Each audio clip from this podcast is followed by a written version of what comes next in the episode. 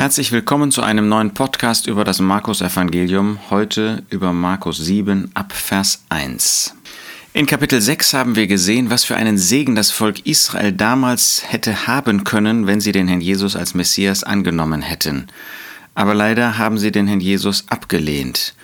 Und so musste Herr Jesus seine Jünger, diejenigen, die an ihn glauben, auf eine Schifffahrt, auf eine Reise senden, wo sie mit viel Gegenwind, mit viel Mühen zu tun haben, aber er wird zu ihnen kommen, er wird zurückkommen und dann wird er hier auf dieser Erde, wird er das Königreich in Herrlichkeit und Macht einrichten und errichten und da wird es Segen und Heilung geben, auch für sein Volk. Markus spricht dabei nicht von der Seite der Versammlung, das überlässt der Geist Gottes Matthäus. Hier geht es einfach um das grundsätzliche Bild. Und jetzt in Kapitel 7 kommt der Geist Gottes auf das Volk Israel zurück und zeigt, in was für einem Zustand dieses Volk gewesen ist. Wir lesen in Vers 1, und es versammelten sich bei ihm, bei dem Herrn Jesus, die Pharisäer und einige der Schriftgelehrten, die von Jerusalem gekommen waren. Hier kommen also seine Feinde. Nicht der Herr Jesus hat sie befeindet, sie gehasst, aber sie den Herrn Jesus. Und offensichtlich gab es wieder solche aus Jerusalem, aus dem Zentrum des Gottesdienstes, des jüdischen Gottesdienstes, die die ihren zu dem Herrn Jesus sandten in den nördlichen Teil nach Galiläa, um ihn zu prüfen, um ähm, zu sehen, ob sie ihn irgendwie fangen könnten. Und dann lesen wir weiter, und sie sahen einige seiner Jünger mit unreinen, das ist ungewaschenen Händen Brot essen. Ja, wir kennen natürlich ähm, auch heute die, ähm, wie soll man sagen, die gute Angewohnheit, ähm, sich die Hände zu waschen vor dem Essen. Aber das ist natürlich keine absolute Notwendigkeit. Äh, wenn man auf Reisen ist, wenn man unterwegs ist, dann kann man sich gar nicht die Hände waschen. Aber für die Juden spielte eben das Händewaschen nicht eine gesundheitliche Rolle, sondern eine zeremonielle Rolle. Und sie nahmen Anstoß daran, dass die Jünger eben ohne sich extra die Hände zu waschen, ähm, gegessen haben. Jetzt kommt ein Zwischensatz, der in der Elberfelder Übersetzung vom CSV mit einer Klammer gekennzeichnet ist. Denn die Pharisäer und alle Juden essen nicht, wenn sie nicht, wenn sie sich nicht mit einer Handvoll Wasser die Hände gewaschen haben und halten so die Überlieferung der Ältesten. Hier sehen wir, dass es den Juden und speziell den Pharisäern die ähm, ja in besonderer Weise wachten nicht über das Wort Gottes, auch darüber, sondern besonders über diese Überlieferungen, die von den Ältesten kamen und die für sie auf der gleichen Stufe standen wie Gottes Wort. Der Jesus kommt kurze Zeit später darauf zu sprechen. Und gegen ihr Gewissen, gegen ihre Vorstellung ähm, konnte man eigentlich in dem Volk Israel, in dem Judentum nichts tun. Und sie haben eine Vorschrift erlassen, dass man mit einer Handvoll Wasser, wörtlich steht da mit der Faust voll Wasser, sich die Hände waschen musste. Ähm, das offenbart schon, äh, dass es gar nicht um ein wirkliches Säubern der Hände ging. Mit einer Faust voll Wasser kann man sich die Hände, wenn sie wirklich dreckig sind, überhaupt nicht sauber machen. Aber es war eben eine Vorschrift, es war eine religiöse Verpflichtung, dass man äh, zeremoniell sich die Hände wusch. Und vom Markt kommend essen sie nicht, wenn sie sich nicht gewaschen haben. Warum vom Markt? Weil man da Berührung haben konnte, nicht nur mit Juden, sondern auch mit solchen, die aus den Nationen kamen, die vielleicht irgendwelche Sachen verkauft haben. Und da gab es dann eine Vorschrift inmitten der Juden, dass man bestimmte Arten von Reinigungen vornehmen musste. Das war ein richtig ausgeklügeltes System, wenn man das ein bisschen nachliest, zum Beispiel ähm, Talmud, in der Mishnah, dann, dann wird man feststellen, ähm, dass es wirklich eine festgelegte Art der Reinigung gab. Ähm, von oben die Hände, von unten die Hände. Und das musste in einer bestimmten Weise getan werden. Und wenn man das nicht nach genau diesen Vorschriften tat, dann war man in den Augen der Juden unrein.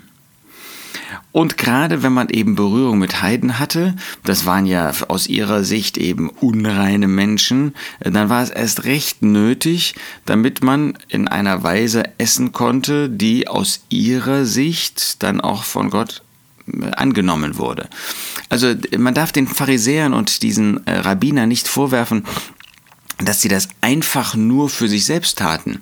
Das war eine religiöse Handlung, von der sie meinten und von der sie bestimmten, ähm, dass auf diese Weise man Gott ehren konnte.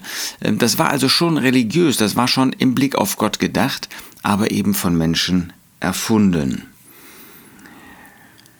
Und vieles andere gibt es, was sie zu halten übernommen haben. Waschungen der Becher und Krüge und Kupfergefäße und Liegepolster. Wir sehen also hier, dass Menschen, wenn auch Führer des Volkes, bestimmte Formen ähm, eingeführt haben und für verpflichtend erklärt haben. Wir denken daran, dass auch wir heute leicht in der Gefahr stehen, jedenfalls nach unseren eigenen Vorstellungen, bestimmte Pflichten einzuführen, unabhängig davon, ob sie in Gottes Wort geschrieben stehen oder nicht. Und dass wir meinen, wenn jemand sich nicht nach diesen Formen hält, richtet, ähm, dann ist er gewissermaßen unrein, dann verhält er sich nicht konform und dann haben wir ein Problem mit ihm. Das können Kleidungsvorschriften sein, wobei es ja nicht verkehrt ist, sich ordentlich zu kleiden. Im Gegenteil, es ist gut und es ist richtig, ordentliche Kleidung zu tragen, insbesondere auch in den Zusammenkünften.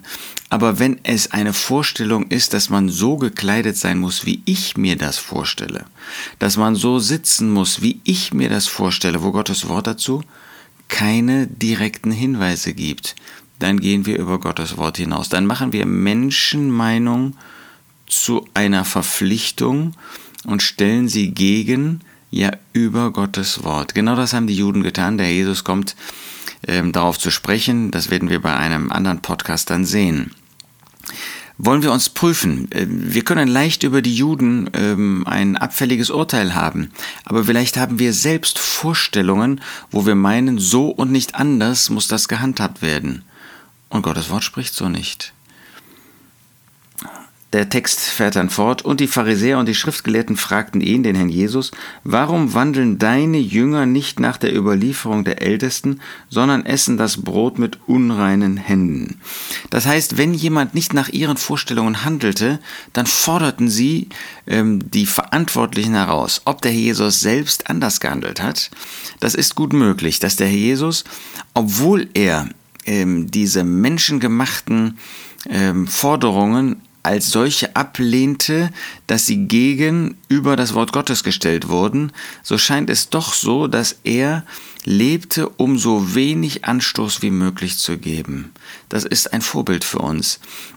Wir müssen äh, Menschenworte, wir müssen Menschenvorschriften äh, müssen wir nicht annehmen. Und trotzdem ist die Frage, was habe ich für eine Gesinnung? Bin ich jemand, der möglichst wenig Anstoß gibt, jetzt in dem Sinne des Wortes, dass ich möglichst wenig äh, Menschen äh, etwas ähm, vorstelle, etwas tue, was sie innerlich irgendwie ablehnen. Der Jesus hat das offensichtlich ähm, so gehandhabt. Seine Gesinnung war, Gott zu ehren und in einer Weise zu leben, dass sich möglichst wenig Menschen über ihn ärgerten.